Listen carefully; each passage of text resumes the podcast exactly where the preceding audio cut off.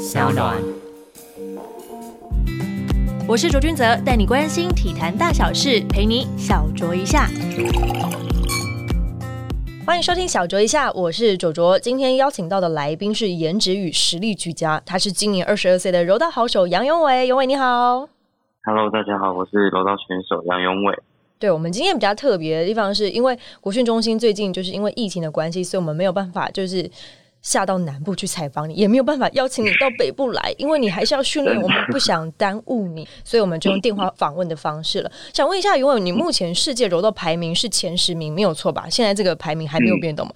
而且是积极的，嗯，都没变动，努力的争取奥运资格当中，是。因为我其实从过去的一些新闻报道，因为我本身也是记者嘛，你会接触到柔道，是因为从小受到了妈妈还有哥哥的，他们两个人都喜欢柔道的运动，所以才自己也跟着喜欢上这个运动。但是如果是真的让大家认识你的话，尤其是媒体朋友们或者是一般的喜欢运动的朋友认识你的话，应该是在二零一七年的亚青柔道赛六十公斤级拿下台湾第一面柔道男子金牌，这个时候开始，对不对？嗯，然后在隔年二零一八年的亚运再夺下铜牌，也是台湾魁违八年的柔道奖牌。从那个时候起的那个媒体关注度是越来越高。你有没有觉得跟你之前的选手生涯或是生活有点不一样呢？是非常不一样，我会受到很多人的关注啊。嗯哼，所以你会觉得不习惯吗？还是嗯，也不会觉得不习惯，因为本来就会变成这样。今天我们就是要透过访谈，就是更加深入了解你的选手之路之外呢，也想要透过你来跟大家介绍一下柔道这项运动有趣的地方在哪里。我先从最近的比赛来说好了，二零一九年的柔道世锦赛当中，你扳倒了世界第一的俄罗斯籍的选手米切多巴泽，当时也创下台湾柔道选手当中的最佳纪录。你可以回想一下，就是搭上时光，回想一下当天上场前心情跟比赛后的心情嘛，跟大家分享。其实，在准备比赛的时候，其实没有想太多，也不会觉得说特别紧张还是怎么样。其实，真正在紧张的时候，是在你要上场前那一刻会比较紧张一点。你在比赛前热身的时候，你已经做好万全的准备的时候，你其实已经不会紧张了，因为你已经做好准备，已经已经知道要怎么样去跟这一场对手怎么进行比赛，怎么去对付他的时候，你反而会把。重心都会放在这一块上面，而不是在紧张。哦，所以那个时候你在准备的时候，热身的时候虽然你没有紧张情绪，但是会是兴奋的感觉吗？会会，就那个时候肾上腺素开始就提醒自己，哎，要来喽，要比赛喽，这样子。嗯，当下也不会去想太多，说哦，他是世界排名第一的选手，嗯嗯，也完全没有这个想法，就把他就是对面的人当做是一般人，就是我练习的对象，是这样子吗？对对对。嗯哼，就是我设定的对手就是在那边这样。哦，那对你来说，在比赛的准备之前，跟在比赛当中，其实你没有太多需要调试心情或者是压力的部分，对不对？还是需要啊，因为还是有很多种种因素，比如说，嗯 嗯，你因为你要控制体重啊，然后你的状况有的时候不是每天状况都是这么好的，嗯哼，的之后你就必须要去调整，对吧？还是需要调整。嗯哼，因为像这种就是有分公斤量级的赛事，各个单项一定会遇到就是控制体重的问题。如果是你的话，你自己是教练会给你安排什么菜单，还是你会自己怎么样去保持自律呢？其实平常就是要保持在两三公斤以内，不要超过太多，不然你快要到比赛的时候，你才在降那些。就是你可能保持五公斤好了，你等到比赛的时候，你就把那五公斤基数降下来的时候，对比赛来说会。影响会很大，等于说就是你平常如果说吃太多的话，因为应该应该不会有吃太少的状况，应该体重都是会往上加，而不是往下减。对对对对对对对，那就会控制这样。那有没有什么样的方式可以让我们听众朋友们可以更认识柔道这个运动，像是比赛规则啦、技术等等的，就是透过这个平台来跟大家分享一下。嗯，那我们柔道比赛呢，就分为站立跟起立。嗯哼，起立就是所谓的地板动作。那站立呢，就是用利用摔技，然后我们的分数有分为半胜跟一胜。嗯哼。那何为半胜呢？半胜就是你只要单肩着地，就是半胜。那如果你双肩同时的着地的话，就是被摔过去同时着地，双肩同时着地就是一胜。一胜就是比赛完就是结结束这样。嗯那你累积两个半胜就会合为一胜。嗯哼，请技的部分呢，就分为压制、勒紧跟关节。那你压制呢，要让对方的双肩在地面上，他是躺着的这样子，然后控制着二十秒，就会变成一胜，比赛就结束。那勒紧跟关节呢，就是对方投降，比赛就也是立刻结束。嗯，那比赛呢，就分为正规赛是四分钟，那你这四分钟里面都没有任何分数的话，就会进入黄金得分。黄金得分就无限延长，时间都是无限制，就是你要摔到分数，或者是你压到对方，或者是你对方投降，那比赛才会结束。哦，那一场比对赛有几个裁判来判定？因为像跆拳道现在他们已经有电子的那种技术去判定得分嘛。嗯那柔道部分呢？柔道部分呢，通常来说都是三个裁判，嗯一个裁判是主审，主审都会站在场中间的那一个叫主审，那副审就会在下面的 table，就是桌子上面，嗯，然后会去看这场比赛这样子。哦，那有什么问题的时候，他们会看那个 video 重录影？录影带，嗯对，他会重播。然后如果再有问题的话，他就会交给裁判长来决定这场比赛，了解。就是这个分数这样。嗯哼，那如果说在赛场上有什么争议的话，会是各方的选手的教练去去提出抗议，还是你们选手本身是可以有这个权利去争取的呢？其实柔道比赛是没有抗议这个，没有含扣，就是裁判怎么判就怎么判，对不对？对，就是你不能有抗议的。不能有这样的举动就对了，因为像对对对对，各项赛事，不管是球类运动好，球类运动它一定会有一个提出挑战这样子的动作嘛，嗯嗯像是棒球也有啊，网球啊、羽球都有，但。柔道这样的运动项目反而是完全没有其他的挑战机制，就是只能说哦，三个裁判怎么判，你们就是怎么判。对，那你有遇过或者是自己看过有一些争议的比赛吗？通常不太有诶、通常那种有争议的都是在那种嗯，技术犯规的部分。好，希望今天透过你简单的介绍，可以让我们就是线上的听众朋友们在看柔道比赛的时候有更深的了解，知道这个时候是个得半分，跟这个时候是得一分，希望他们可以更了解。那我想问一下永伟，如果你想要成为一名柔道选手，你要如果建议后辈想要走柔道这条路的话，最好是从几岁开始培训呢？幼稚园吧，我觉得从幼稚园就可以开始慢慢去接触柔道这一项运动，因为我看过很多国外的选手啊，嗯，他们从很小的时候就会开始前滚翻啊、后滚翻啊、护身倒法、啊、这些就翻来翻去这样。那我觉得我我也相信他们的那种身体素质一定就是从小这样子培养。哦，就从小就开始摔来摔去那样子。对啊对于台湾的家长来说，要让他们小孩子摔来摔去，他们心里面可能会有点需要多一点的勇气啦。因为我们知道练柔道有像外显性的伤害，我自己是看过，像是有柔道耳，对不对？你自己有吗？我有也是有嘛，因为基本上练起来。国中的时候长的，那在嗯台湾的选手部分，因为你看过国外的选手都是从幼稚园就开始培训起，那对于台湾的选手来说，是不是有什么样的生理条件的要求呢？在作为柔道选手的项目，或者是心理素质上面最看重哪一点？我觉得心理素质占比较多。比较多反而不是说多高多壮吗？这样子，对啊，因为其实都有分量级啊，因为我们量级都是固定的嘛。嗯，那对，这个量级一定会有分比较高的、比较矮的，嗯或是比较壮的、比较精瘦的。嗯哼，每一个人都会有每一个不一样的摔法跟习惯。嗯哼，这其实也是柔道一个好玩的地方，就是你长得高，你其实不一定摔得赢；比较矮的，或者是矮的，你其实也没有说很吃香这样子，嗯就是要看技术。那我觉得心理素质占的其实的部分比较大一点。在比赛场上，你觉得什么样的心理素质的条件是赢得比赛很重要的关键呢？就比方说企图心啦，或者是说在判断能力这上面，比方说要去猜对方的出手这样子，所以看我觉得重哪一个企图？心，企图我觉得心？企图心，因为你说技术这这一块部分，其实你在练习的时候你就已经有在做。嗯，等于对是大家的技术含量是差不多的，就赢就赢在那个心理素质比较坚强这样子。对对对，我觉得到后面的时候，哦，那你从小就开始就是玩柔道这项运动，对你而言，除了是妈妈还有哥哥也可以一起参与的活动之外，你觉得最有趣的部分是在哪边？你经历了训练，然后从玩，然后从训练，然后再到比赛这个过程当中，你觉得最有趣的部分是什么？我觉得最有趣的地方就是，因为柔道它以柔克刚嘛，嗯讲到以柔克刚，你就必须要用一些很多的想法跟一些技巧，然后去骗到对手，得到分数，就是最终的目目的嘛。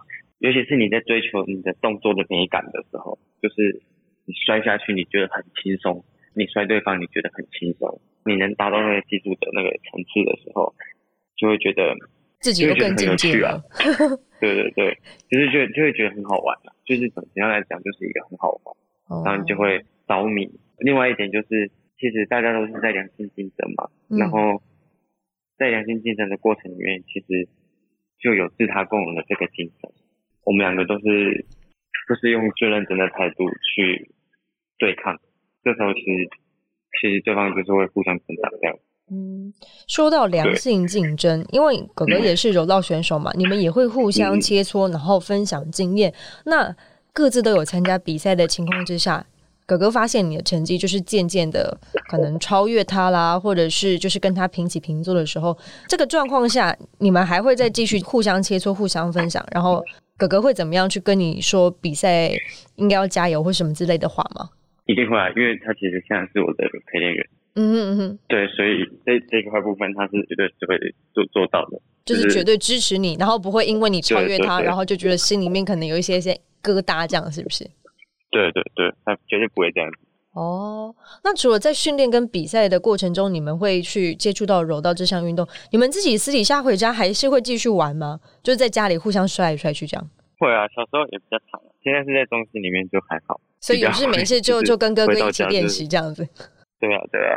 那我想问一下，因为因为你自己是排湾族人嘛，那部落或家人会在你们出去比赛啦，或者是可能异地训练的时候。因为我们知道原住民会有很多就是祝福的一些仪式等等之类的，那他们会怎么样去帮你，就是安排这些仪式呢？不太会，因为其实我们老家都是在屏东，那我们从小其实都是在台中长大，哦，所以有点距离遥远，是不是？就是比较少回到部落去，所以仪式其实应该还好吧，就是不太会啊。但是他们也是最希望，就是我们出去能够平平安安这样子。嗯哼，就是不管到哪里比赛啊，还是一起训练，然后可能要出发前，让我们去坐车的时候，要离开的时候，他就会比一个手势，这样就是怎么讲？很难形容，秀秀出秀出二头肌的感觉的那种，就是要要要你用力了，可能去赢得这场比赛之类的。对，加油的意思。那你自己作为。就是台湾的奥运选手啊，因为今年是因为疫情的影响，所以东京奥运延期了嘛。不过日前呢，就是国际柔道总会正好公布新的资格消息。东京奥运会的资格赛有效期限会延长到二零二一年的六月二十八号，等于就是足足在延长快一年的时间。这样新的资格公布之后啊，对于你自己的训练规划有没有什么样的影响？因为基本上今年的规划已经被打乱了嘛。那这样新的资格的消息出来之后，你们又会有什么样的变动安排呢？其实对我们来说啦，其实这个我觉得。影响不是太大，因为我觉得我们现在是很幸运、很幸福。嗯，因为很多国家现在因为疫情的关系，连训练都不能训练。对啊，就只能可能隔离在家。对，然后你只能在家自己做体能训练或是重量训练，这样也没有办法做一些技术。那像我们就比较幸福的是，我们还可以待在国家训练中心里面，然后继续的在做训练，然后我们也没有停止我们的就是训练周期啊。简单讲来讲，就是我们按部就班在做这些事情，而且在训练。嗯哼，等于就是说，随时都准备好要上场比赛的感觉。嗯哼，我可以把重量啊当就是当做是一个养成期，就是我在重量上面可能会做一些比较多的课表。所以你们平常也会要求自己，就是重量训练应该要达到多少的训练量吗？嗯嗯，一定一定会啊，一定都有一个周期安排。因为在吃跟重训的这两个之间在做配合，其实很有可能就会让你的体重就是就是可能会对会超过这样子，怎么会会去控制呢？因为比方说你一个礼拜如果说真的练足了五天好了，再加上搭配吃的部分的话，一定会让你的肌肉量暴增，那你体重一定会往上，所以你一定会有一个极限嘛。比方就说你一个礼拜大概就是会可能练个几餐这样子呢？如果是以柔道选手来看的话。我们一个礼拜大概就是三次的重量，就是一三五或是二十六这样子的重量训练。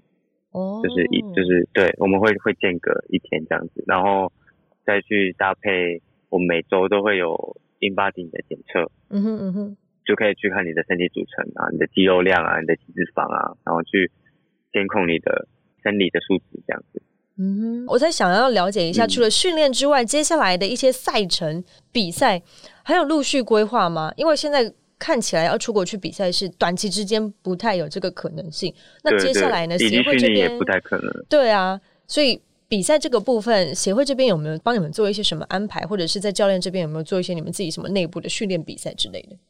是有说我们七月可能会有一个精英排名赛跟模拟比赛的一个比赛，呃，就是体育署提出来那个，就是东京奥运延期，然后希望各个选手都是来进行模拟赛的那个赛事吗。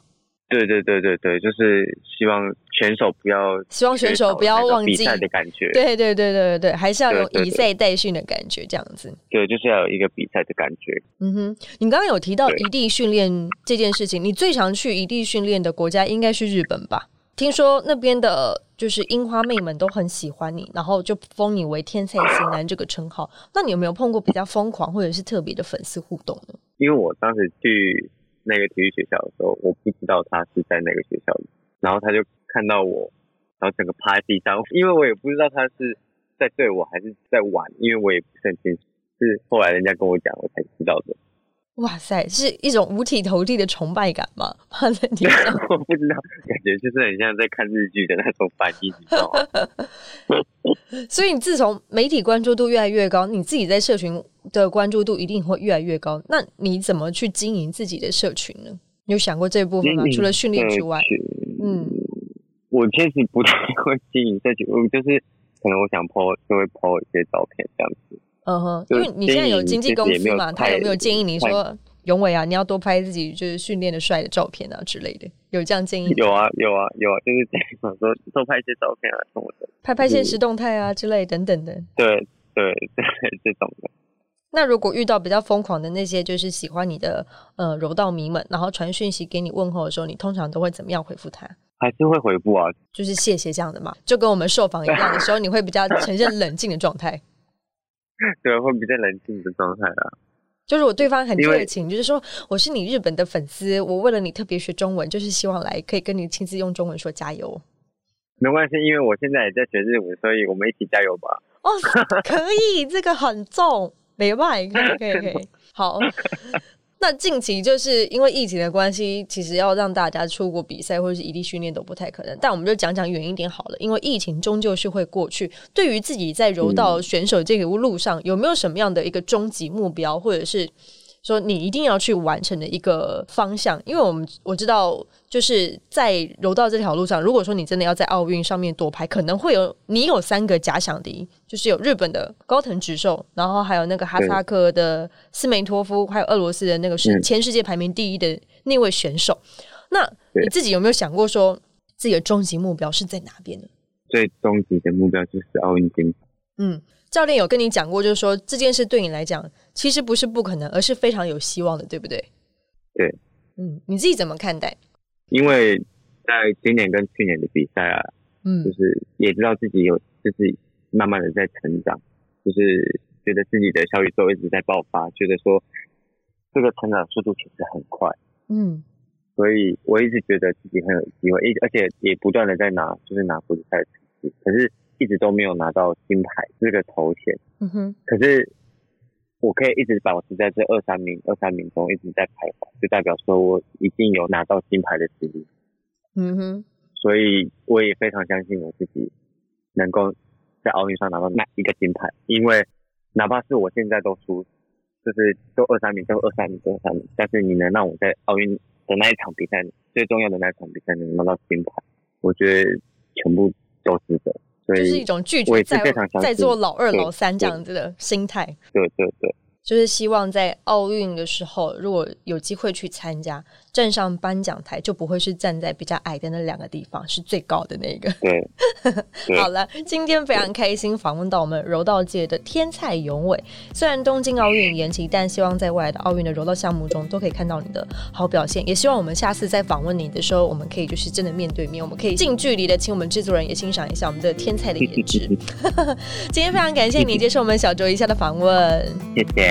谢谢，我们就下次见啦，拜拜。